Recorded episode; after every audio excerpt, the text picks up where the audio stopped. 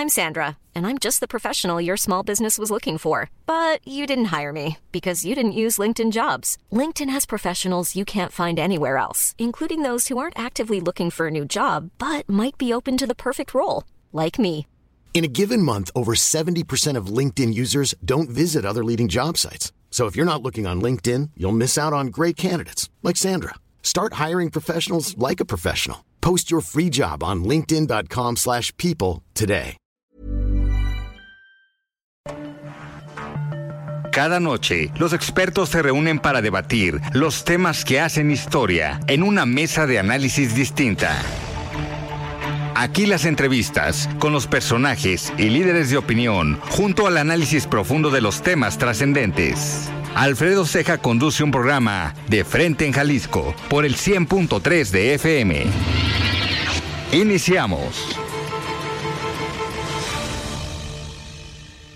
Hola, ¿qué tal? Muy buenas noches. Bienvenidos a una emisión más de De Frente en Jalisco, aquí en Heraldo Radio Jalisco. Hoy jueves 8 de junio quiero agradecer como todos los días en los controles técnicos a Antonio Luna y a Ramón Luna, en la producción y redacción de este espacio a Ricardo Gómez y recordarles nuestro número de WhatsApp para que se comuniquen con nosotros el 3330 1779 66. El día de hoy vamos a tener en entrevista a Paloma Sánchez, ella es secretaria de comunicación del Comité Ejecutivo Nacional del PRI y además diputada federal. Y como todos los jueves vamos a tener esta mesa de análisis con Iván Arrazola. Y también el comentario de Raúl Flores, el expresidente de Coparmex Jalisco. Les recordamos que nos pueden escuchar en nuestra página de internet heraldodemexico.com.mx, ahí buscar el apartado radio y encontrarán la emisora de Heraldo Radio Guadalajara. También nos pueden escuchar a través de iHeartRadio en el 100.3 de FM. Y les recordamos nuestras redes sociales para que se comuniquen con nosotros.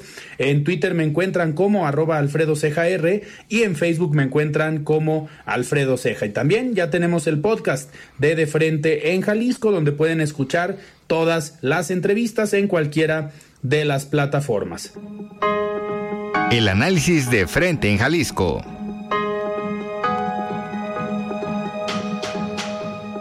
Y arrancamos esta mesa, estimado Iván Arrazola, ¿cómo estás? Buenas noches. Hola, buenas noches, Alfredo. Iván, pues a ver, fue una semana muy movida. Hubo elecciones el domingo en el Estado de México y Coahuila, ya lo platicábamos la semana pasada, pues no sorprenden los resultados. El Estado de México se lo lleva a Morena. Puede sorprender que el resultado no fue tan holgado como esperaban. Eh, se hablaba de una diferencia de dos dígitos, de hasta 20 puntos en algunas encuestas, y pues la diferencia fueron solamente 8 puntos sin que se metiera el gobernador del Estado de México a operar, a diferencia de lo que sí vimos en Coahuila, que el gobernador Riquelme pues sí apoyó a su partido, sí operó eh, legalmente en la forma en como puede apoyar un, un gobernador y vimos el amplio margen que tuvo el priismo en Coahuila, se llevan todas las diputaciones, prácticamente carro completo. ¿Cómo viste, Iván, el proceso del pasado domingo? ¿Los resultados te sorprenden? ¿Quién queda mal parado? ¿Quién queda bien parado? Eh, ¿cómo, ¿Cómo viviste esta jornada? Pues con eh, fue una jornada, vamos a decirlo así, interesante, ¿no? En, me parece, eh, Alfredo, que las eh, diferentes casas encuestadoras tendrán que hacer un ejercicio, pues, de, de reflexión, de autocrítica, pues sobre todo en el tema de esto que comentabas, estimaciones de hasta diferencia de dos dígitos, en promedio 13 puntos de diferencia y al final pues son simplemente 8, puntos, lo cual pues tampoco es una diferencia este, menor, ¿no? Claro. Es algo, es algo importante. Me parece que en términos generales todos tienen algo que ganar y, algo que, perdieron, ¿no? resulta interesante esta cuestión, que lo escuchábamos en alguna conferencia de ver que después de una elección todos quedaron contentos, ¿no? Pero la, realidad es de que no es así, ¿no? Mm, me parece que sobre todo en el bloque va por México en la alianza, sí hay un golpe duro, me parece un golpe fuerte hacia la... Eh, hacia el futuro, hacia lo que realmente puedan ofrecer estos, eh, este bloque en su conjunto, ya hay muchas críticas que se han vertido alrededor y lo podemos ver desde dos puntos de vista.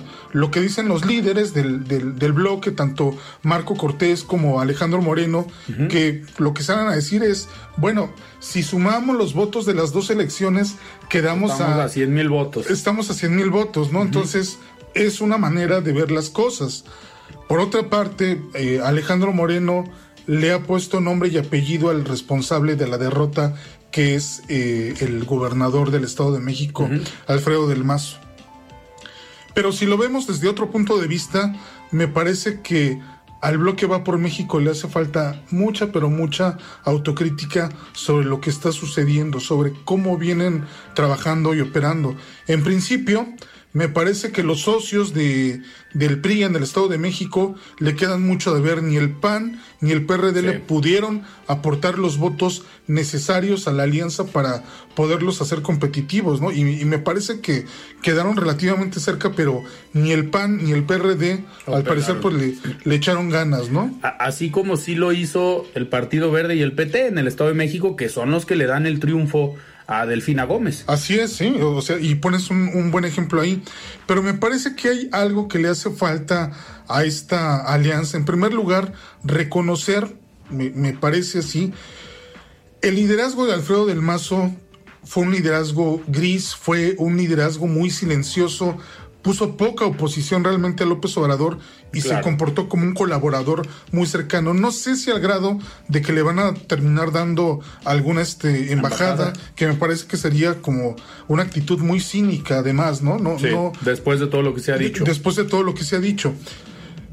Eh, eh, veo por una por un lado una falta de liderazgo. Alejandra del Moral llegó tarde a esta contienda. Hubo muchos eh, estira y afloja acerca de a quién se le tenía que nominar y me parece que ese tiempo le, le terminó eh, restando.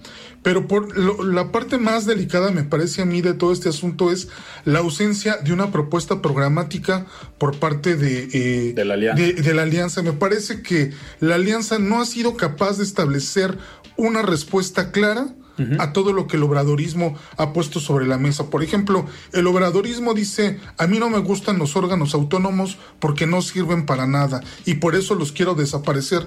Esa es una propuesta muy clara de parte del presidente. ¿Qué dice eh, el, bloque opositor?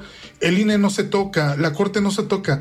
Eso en realidad le dice muy poco a la gente. Me parece que tendrían que tener propuestas mucho más claras, mucho más contundentes si realmente quieren competir simplemente con nominar un candidato y decir eh, todo lo que ha hecho López Obrador está mal, me parece que ya es insuficiente en estos momentos, sobre todo de definiciones políticas muy claras, muy concretas. Y mientras la alianza no se dé cuenta que no tiene una propuesta programática, me parece que podrán tener al mejor candidato, pero si no son capaces de plasmarlo en propuestas concretas que llamen la atención a la ciudadanía, no van a llegar a ningún lado. ¿Y por qué te digo esto además? Porque en el Estado de México salió a votar el 49% de la población, ¿no?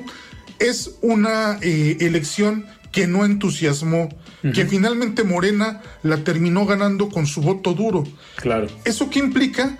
Que a la gente no la están motivando a salir a votar, que la gente dice esto es más de lo mismo, ¿no? Esto es lo que llevamos escuchando a lo largo de cuatro o cinco años. Entonces, me parece que si no hay propuestas innovadoras, no hay propuestas interesantes, pues simplemente la gente se va a quedar en su casa y va a decir, ¿para qué votar si en realidad pues no tenemos alternativas este interesantes, ¿no? Atractivas. Y, en lo federal rumbo al 24, entonces es doble el problema, porque por un lado no tienes una agenda, como lo comentas, pero tampoco se ven perfiles agradables o perfiles que puedan promover e invitar a la gente a participar.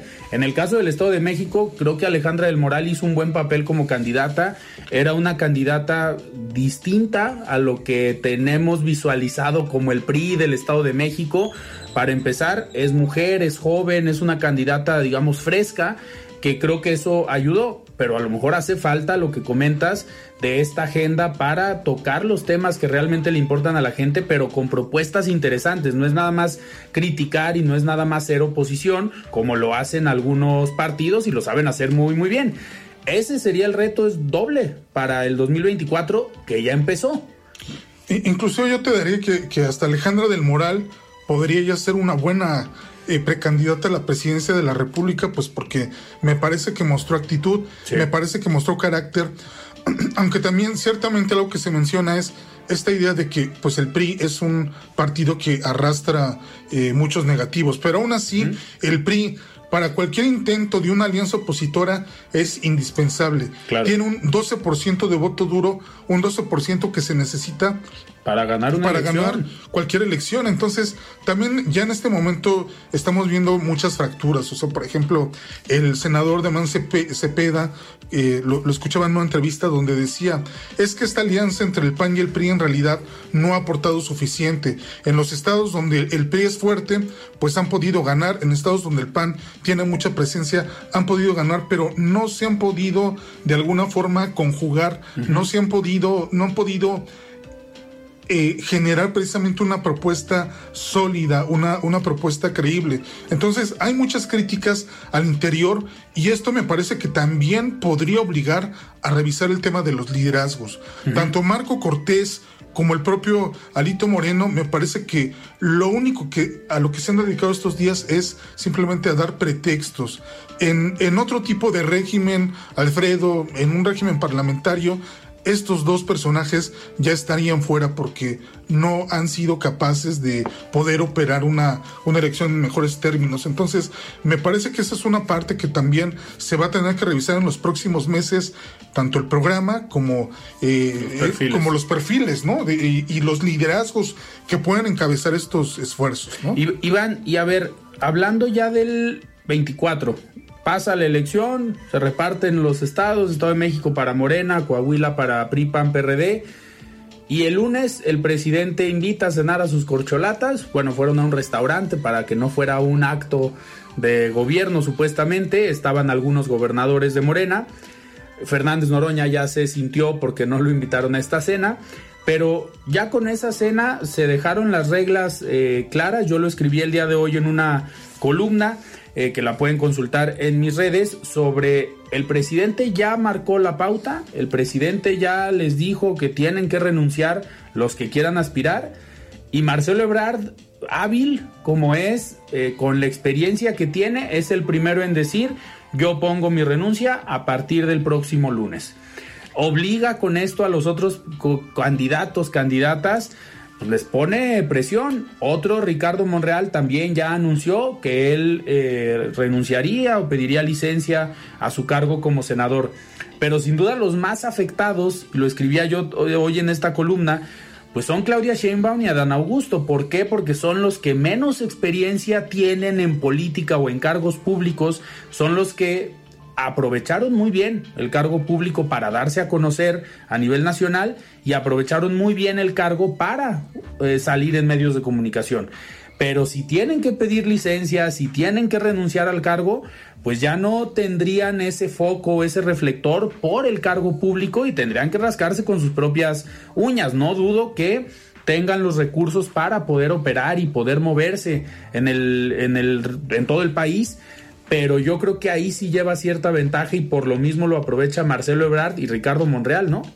Mira, aquí podríamos eh, diferir y podría ser un, buen debate, pero centrémonos en, en, Marcelo Ebrard, ¿no? ¿Qué gana y qué pierde Marcelo Ebrard a partir de que se da este, pues bueno, no destape porque se destaparon como desde hace dos o tres años.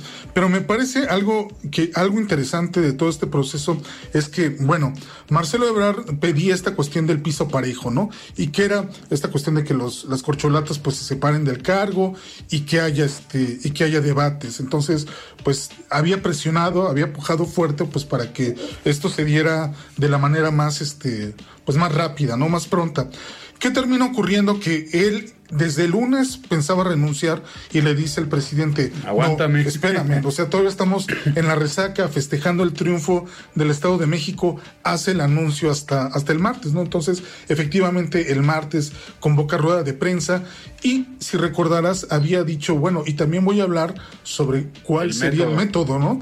Y al final, el método de Ebrard termina guardado en un archivo, por, y, y ahí es a lo que voy que me parece que en esa parte Marcelo Ebrard sí pierde, porque bueno, entre las peticiones que Marcelo Ebrard hacía es, a ver, no simplemente vamos a renunciar al cargo para no, no, no, este, no jalar de ahí recursos para seguir haciendo campaña, que me parece que en esa parte sí se podrían ver afectados tanto Adán Augusto, Adán y Augusto Claudia. como Claudia.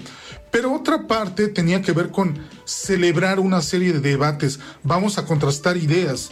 Porque si hasta el Sí. momento lo que hemos visto es, este, vamos a darle continuidad a la cuarta transformación, hay que darle continuidad al proyecto de, del presidente López Obrador, entonces no hay como muchas distinciones. Dices, bueno, si, es- si significa continuidad, pues al final todos quieren lo mismo, pero Marcelo Ebrard busca esta estrategia porque va muy atrás en muchas encuestas. Sí. Eh, por lo menos le lleva el doble de ventaja en este momento Claudia Sheinbaum. Entonces, como bien lo dices, el presidente les marcó reglas y reglas muy claras. Tienen que renunciar a más tardar el 15 de, de junio a sus cargos.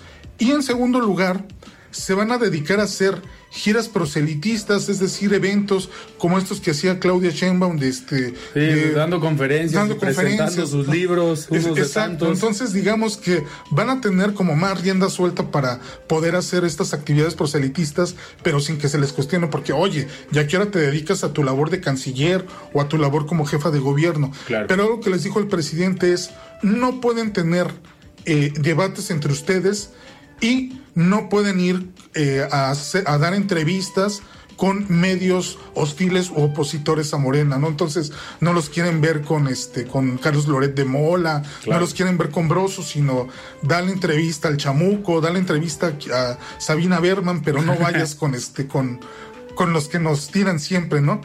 Y otra parte que también me parece que ahí queda, eh, en, en la que no va a quedar satisfecho Marcelo Ebrard, es que Marcelo Ebrard quería que se hiciera una sola pregunta y es ¿quién quieres que sea presidente por este, el candidato a la presidencia por Morena? Se tienen que hacer cinco preguntas dentro de esa encuesta, ya cada pregunta se le dará una cierta ponderación y entonces evidentemente esto abre, abre muchas posibilidades. Entonces, no necesariamente el hecho de que tú seas el más mencionado o el que la gente quiera. Se- Sea el resultado sea de el la resultado, ¿no? De la encuesta. Entonces, me parece que en ese sentido a Marcelo Ebrard le dan, pero al mismo tiempo también le quitan, lo, lo, lo logran maniatar de tal manera que, a ver, tú vas a ir, pero por esta línea, ¿no? Pero prohibido que, que ataques a, los otros, a las otras corcholatas o que quieras hacer como algún tipo de, este, de promoción fuera de los canales oficiales. Claro, Iván, pues, al final, digo, el resultado de la encuesta sabemos que puede ir dirigido por el dedito del presidente, digo, eso no nos, no nos sorprende. Iván, nos tenemos que ir a un corte. Antes de irnos, vamos a escuchar el comentario de Raúl Flores, presidente de Coparmex Jalisco. Estimado Raúl, ¿cómo estás? Buenas noches. La voz de los expertos. Alfredo, es un gusto saludarte a ti y a todo tu auditorio esta tarde. Hace un par de días compartimos un boletín sobre la situación que cada vez es más común en las empresas de Jalisco, aunque no solo es nuestro estado, sino también a nivel nacional. Y bueno, me refiero a las complicaciones para atraer y retener colaboradores. Dentro del sondeo que realizamos, identificamos que el 78% de las empresas que respondieron indicaron por segundo año consecutivo que es uno de los tres mayores riesgos que ven para su operatividad y finanzas en su modelo de negocios. Si observamos con más detalle a las empresas que nos respondieron, vemos que este problema se repite en mayor medida en empresas grandes, es decir, aquellas que van de los 50 a más de 250 colaboradores, y en su mayoría son de la industria. Esto responde a que en muchos de los casos los perfiles requeridos por estos sectores requieren de niveles altos de especialización y dominio de idiomas. Y por otro lado, en las empresas pequeñas, que suelen tener un poco más sentido de pertenencia y fidelidad, al ser una estructura más pequeña y con mayor acercamiento entre sus colaboradores.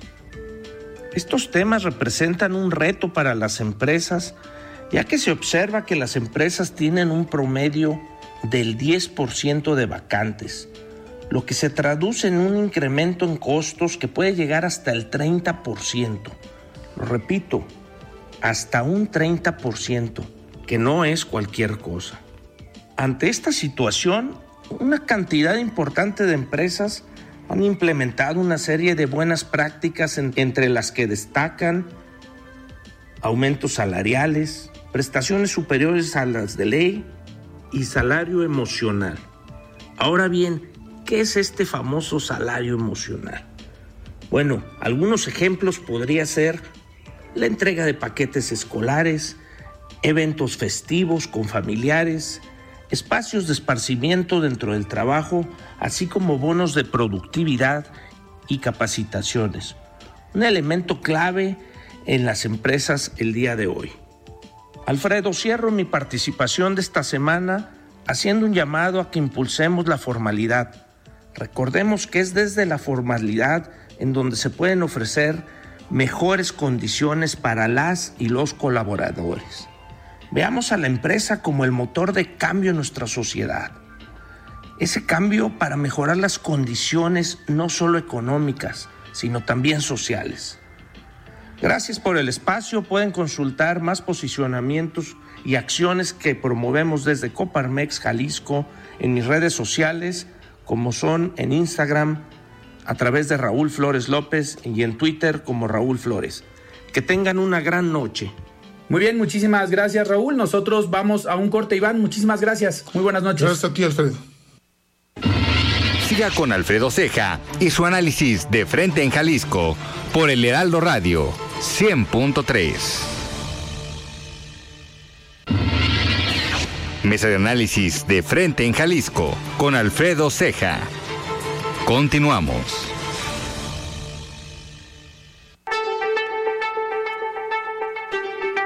La entrevista.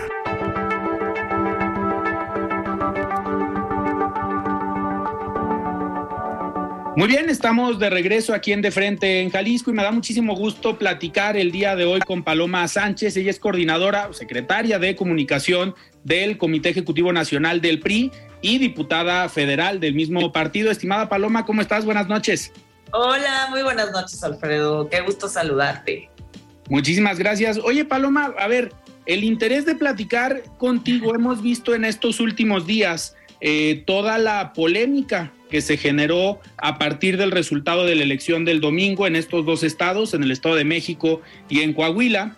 Y pues me interesa mucho tu punto de vista, me interesa mucho tu opinión sobre cómo ven el resultado, si tuvieran que hacer una evaluación de los resultados desde el CEN, pues ¿qué me dirías? ¿Cómo les fue?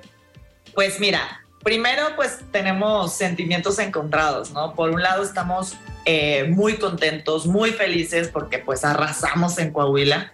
No solo la gobernatura, es importante que se sepa, ahí también eh, había cambio del Congreso local y las 16 diputaciones se ganaron y se ganaron por el PRI.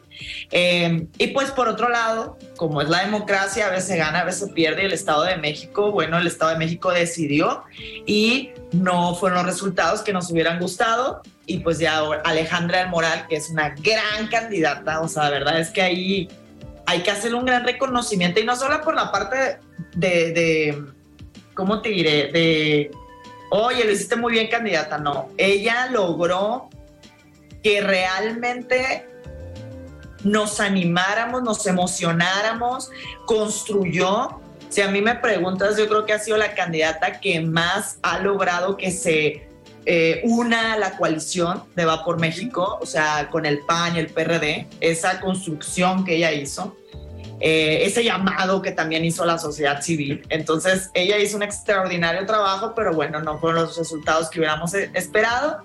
Y y bueno, la verdad lo único que digo es que el Estado de México con el tiempo se darán cuenta del error que cometieron al permitir que Morena llegue a su estado. Te lo digo como alguien que en su estado llegó Morena y pregúntenles cómo les está yendo, ¿no? Claro. Paloma, dentro de este resultado y este análisis del Estado de México, como bien comentas, fue resultado de un trabajo en equipo, de un trabajo One size fits all seemed like a good idea for clothes. Nice dress. Uh, it's a it's a t-shirt. Until you tried it on. Same goes for your healthcare. That's why United Healthcare offers a variety of flexible, budget-friendly coverage for medical, vision, dental, and more. So whether you're between jobs, coming off a parent's plan, or even missed open enrollment, you can find the plan that fits you best. Find out more about United Healthcare coverage at uh1.com. That's uh1.com. Millions of people have lost weight with personalized plans from Noom, like Evan, who can't stand salads and still lost 50 pounds. Salads, generally, for most people, are the easy button, right? For me, that wasn't an option. I never really was a salad guy. That's just not who I am. But Noom worked for me. Get your personalized plan today at Noom.com. Real Noom user compensated to provide their story. In four weeks, the typical Noom user can expect to lose one to two pounds per week. Individual results may vary.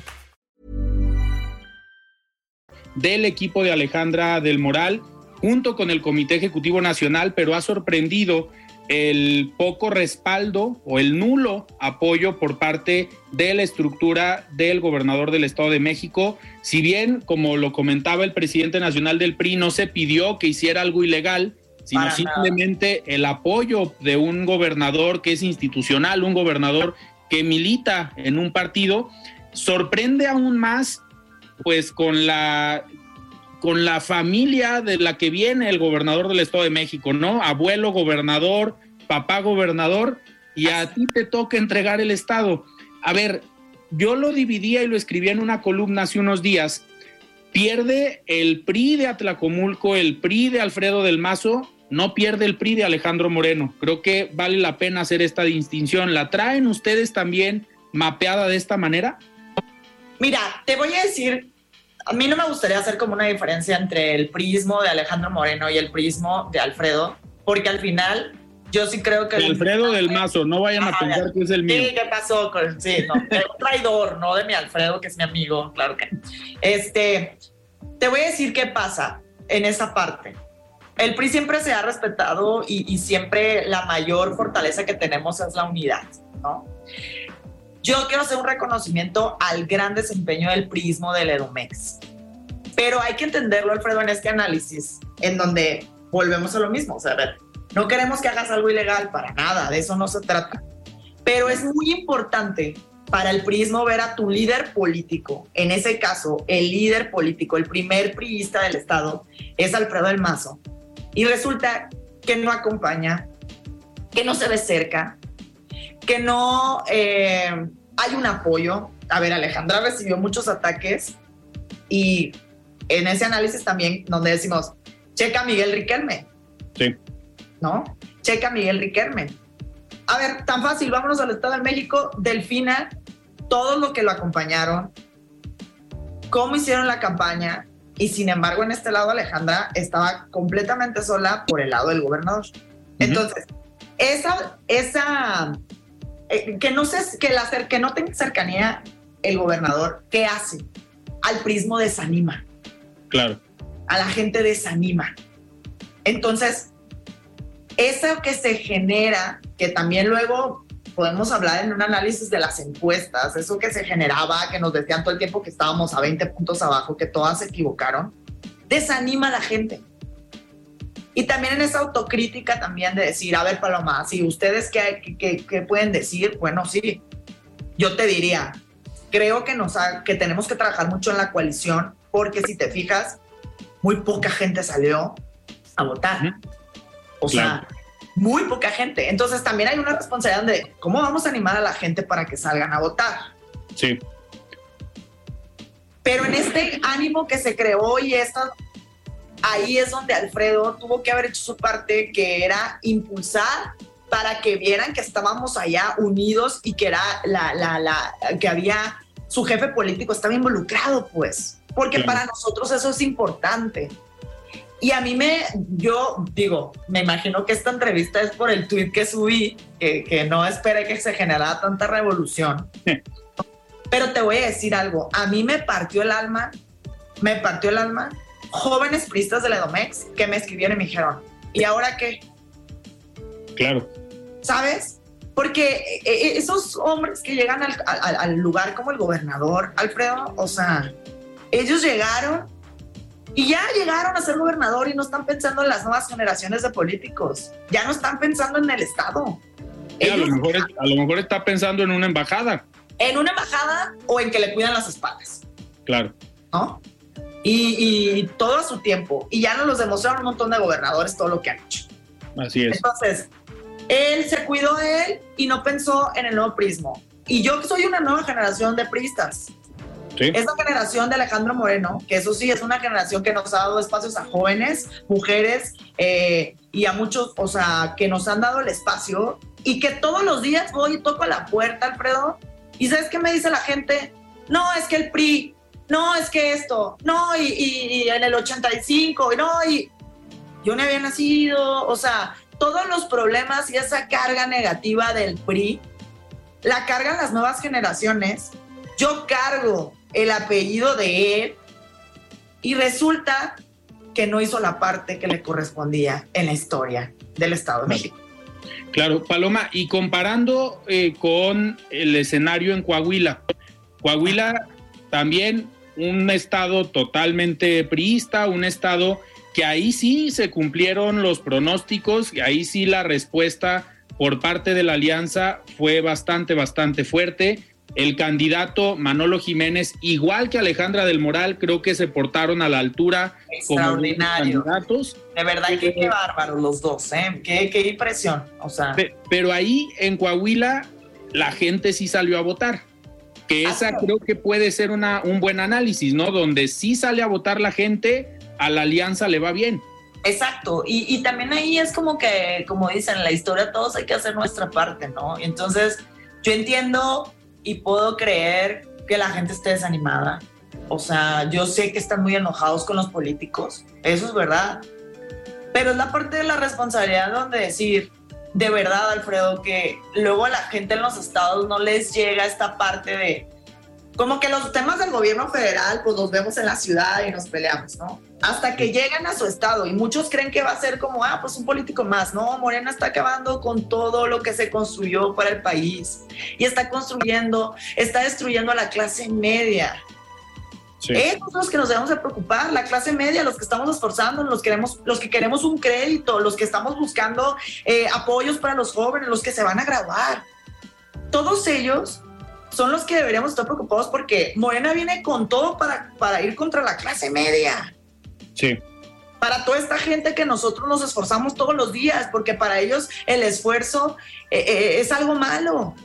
Claro. Y, y- y esta parte es donde la gente siento que te tiene que sensibilizar, en donde digamos, hay que salir a votar y tengo que tomar mi parte en la historia y mi parte en la historia es poner mi voto. Y si hubiera salido, nosotros teníamos esa campaña. ¿Qué pasa? A Morena no le conviene que salga la gente a votar.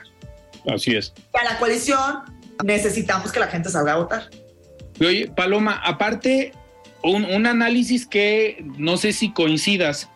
En el Estado de México, quien le dé el triunfo a Morena es el Partido Verde y el Partido del Trabajo. Eh, Según los números, sin alianza, si el Partido Verde y el Partido del Trabajo no hubiera ido con Morena, hubiera ganado Va por México.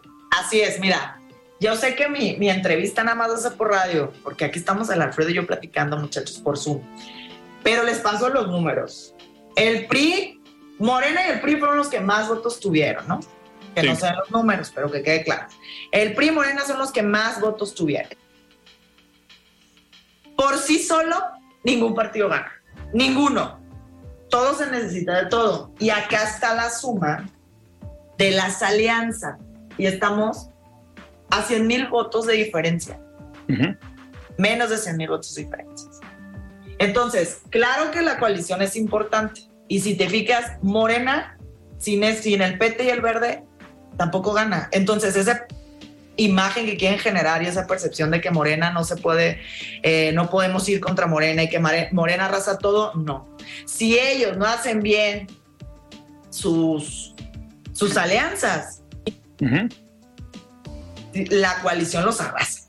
Así es. Digo, y, Los en ese- arrasa. y como ejemplo también está, está Coahuila, que no fueron en alianza y que ahí también, digo, hay que, hay que reconocer que si hubieran ido en alianza, De todos modos, hubiera ganado va por México. Así es. O sea, el PRI en Coahuila, mira, acá lo tengo.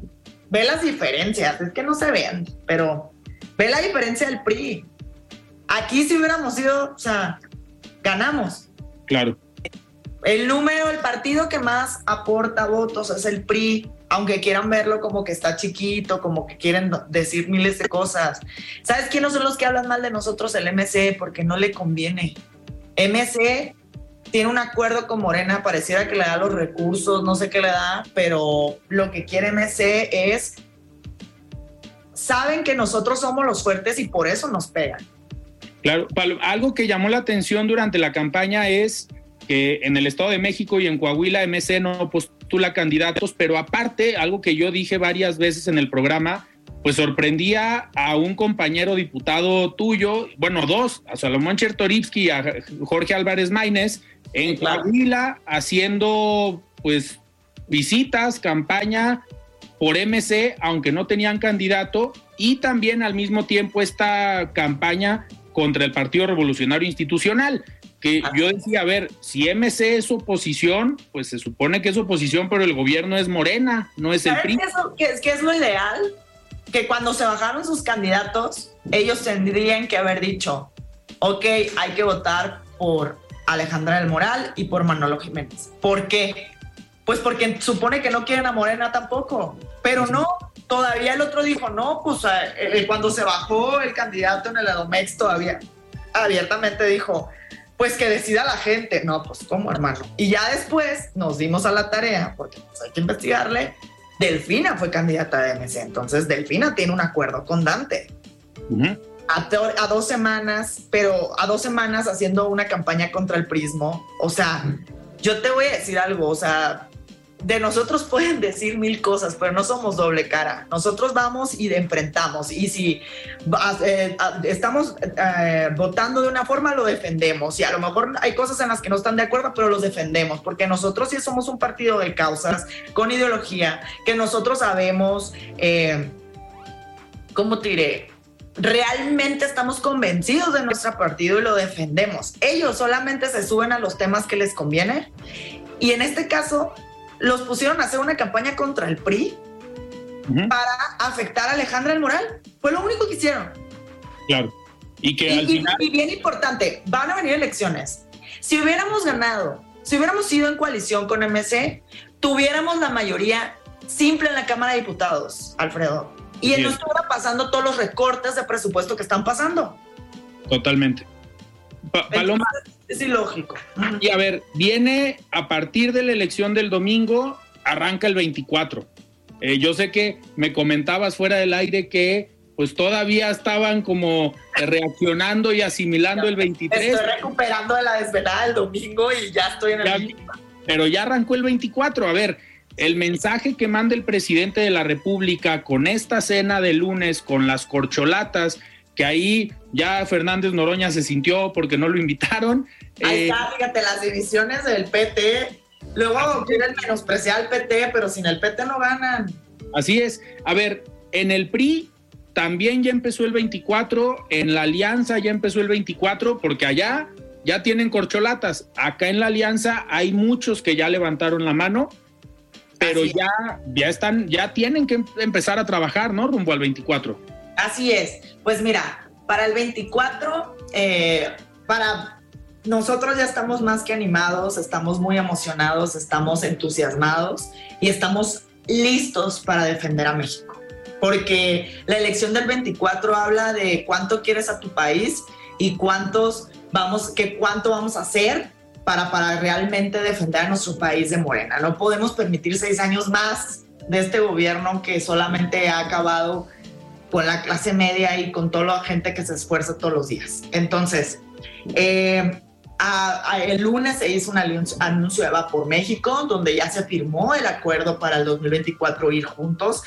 Eh, por ejemplo, en el 2021 fuimos la mitad de, diputaciones juntos y otros, mitad y mitad íbamos juntos y otros separados. Ahora vamos a ir todo junto, Senado, Cámara de Diputados, Congresos locales, eh, gobernatura que quede bien, bien claro, Alfredo, esto es bien importante y la gente debe de sensibilizarse. Viene la elección más grande de la historia de este país y, solo, y es nuestra oportunidad para demostrar y salir a votar, con nuestro voto defender a él, al país. Ahora, el 26 de junio ya se anuncia cómo va a ser, cómo se decide el proceso de los candidatos. Eh, en el PRI estamos abiertos a incluir a la sociedad civil, que se sientan abrazados, queremos escuchar sus causas. Eh, el presidente va a hacer una gira para poder recorrer los estados y, reunirse con la sociedad civil y, bueno, defender sus causas. Eh, y aparte de, de, el 26 de junio, pues bueno, ya lo dijiste, Mucha gente ya levantó la mano. Nosotros en el PRI tenemos grandes cuadros, grandes cuadros, eh, mujeres y hombres. Y en el PAN igual, y en el PRD igual. Y entonces yo estoy segura que vamos a, a sacar a un gran candidato. Todos nos vamos a sumar y vamos a ganar la presidencia de la República. Yo les pido a todos los que nos están escuchando que no se desanimen, pueden escuchar muchísimas cosas. Ya pasó en el Edomec que decíamos que iban a perder 20 puntos, ya vimos que el PRI fue el que generó más votos, ya vimos que sí se puede y ya vimos que nos quedamos en suma de votos a 100 mil votos, a menos de 100 mil votos de diferencia. O sea, uno, un por ciento para que podamos nosotros ir juntos. Así que yo les pido que que confíen en la coalición, que también vamos a hacer nuestra parte, tenemos que llevar propuestas que la gente le interese, que se sienten escuchada, que les interese. Y pues llevar a grandes candidatos y ahí vimos una demostración con Alejandra del Moral y Manolo que tenemos a unos grandes priistas que queremos hacer las cosas diferentes, que la marca de, del PRI de hace muchos años no tiene por qué pagar, por qué pagar ese precio de de, de, los que cometieron errores, de los traicioneros, de los malagradecidos, porque Alfredo del Mazo es un malagradecido, que no, que no, hoy dio una entrevista diciendo que nosotros y que no sé qué, a ver, él sabe perfectamente y te lo digo así.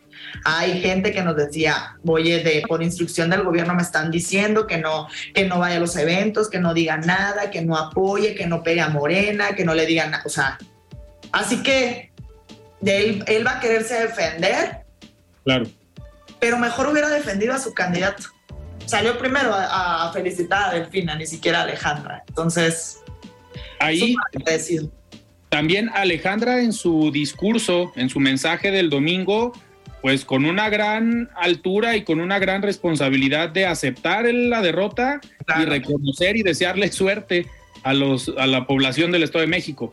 Eh, Paloma, a ver, ahorita ya arrancó el 24. Una, una pregunta que no quiero dejarla eh, de lado. ¿En qué país y en qué embajada ves a Alfredo del Mazo? Pues dicen que, a ver, la verdad, dicen, a mí me llegan rumores que se va para Italia. Entonces, que, que, ahí va a ser su embajada, pero bueno, ahí sí que está. Esta información que estoy diciendo no es oficial, solamente son los rumores que nos han llegado pero al tiempo, Alfredo, o sea, al tiempo. Eso, mira, primero se van a defender si caen bien rapidito, bien rapidito. Si el mensaje, fue muy claro el mensaje de, Omar Fayad, ¿eh? O sea, casualmente en la campaña ya le dan su embajada a él. Es como, mira, Alfredo, nosotros sí cumplimos. Quiere estar cerca de su primo, yo creo. Ay, bueno, yo quisiera saber cómo está el primo, ¿eh? El primo, ¿sabes cuánto lo, luchó para que Ledomex se ganara? Bueno, a ver, y le costó. Y a ver, le costó también que ganara Alfredo del Mazo. ¿eh? A ver, yo estaba en la presidencia de la República cuando, cuando fue la campaña Alfredo. No, bueno, o sea, no sabes todo lo que en los tiempos libres, porque pues del gobierno no puedes hacer nada, pero en tus horarios cuando tocaba partidista, todo lo que se trabajó. Eh, Alfredo le debe mucho, mucho al priismo. Nadie llega solo a esos puestos, Alfredo, nadie, nadie, todos tenemos que trabajar mucho, se lo debemos a las seccionales, se lo debemos a los jóvenes, se los debemos a la gente que está en la calle, eh, a los que nos cuidan las espaldas, se lo debemos al PRI. Nadie es más grande que el partido y Alfredo es un malagradecido. Y pues yo sí quisiera hablar con el primo para que me dijera qué es lo que opina. estaría bueno, estaría bueno, pero, pero no viene a México. También eh, en ese sentido se anda cuidando, yo creo. Pues no sé, yo la verdad es que siempre voy a hablar muy bien del presidente Enrique Peña Nieto. Eh, él sí fue un gran priista, hizo mucho por este partido y para nosotros es un orgullo. Eh, y pues no sé, si tiene deudas pendientes, pues ya, la, ya cada quien que pague lo que le toca. Pero en este caso, pues se ha dicho muchas cosas del presidente Enrique Peña Nieto y mira, no, no hay nada, no le han comprobado. No hay nada, o sea, también es, es siempre el discurso de Morena. Morena nada más tiene un problema en su gobierno que eso es diario y saca a un enemigo y puede ser Peña, puede ser el otro, puede ser el otro, puede ser acá. Y, y, no entienden que ya gobiernan y que no están en campaña y hay que ponerse a trabajar. Claro, Paloma, ya para, para terminar, a ver, eres una joven diputada federal sinaloense. Sinaloa es un estado con el que me une un parentesco, obviamente tu familia es de allá, y es un estado que también había sido priista, un periodo fue gobernado ahí por Maloba, que también pues, era priista y ganó nada más por otro partido, pero todo su equipo era priista. Sí, eh, Maloba le regresó al PRI el, el estado. Sí, sí, sí. A ver, ahorita está gobernado por Morena. Sabemos que también vas a Sinaloa, también vas y visitas eh, tu estado. ¿Qué te dice la gente ahorita que está siendo gobernado por Morena?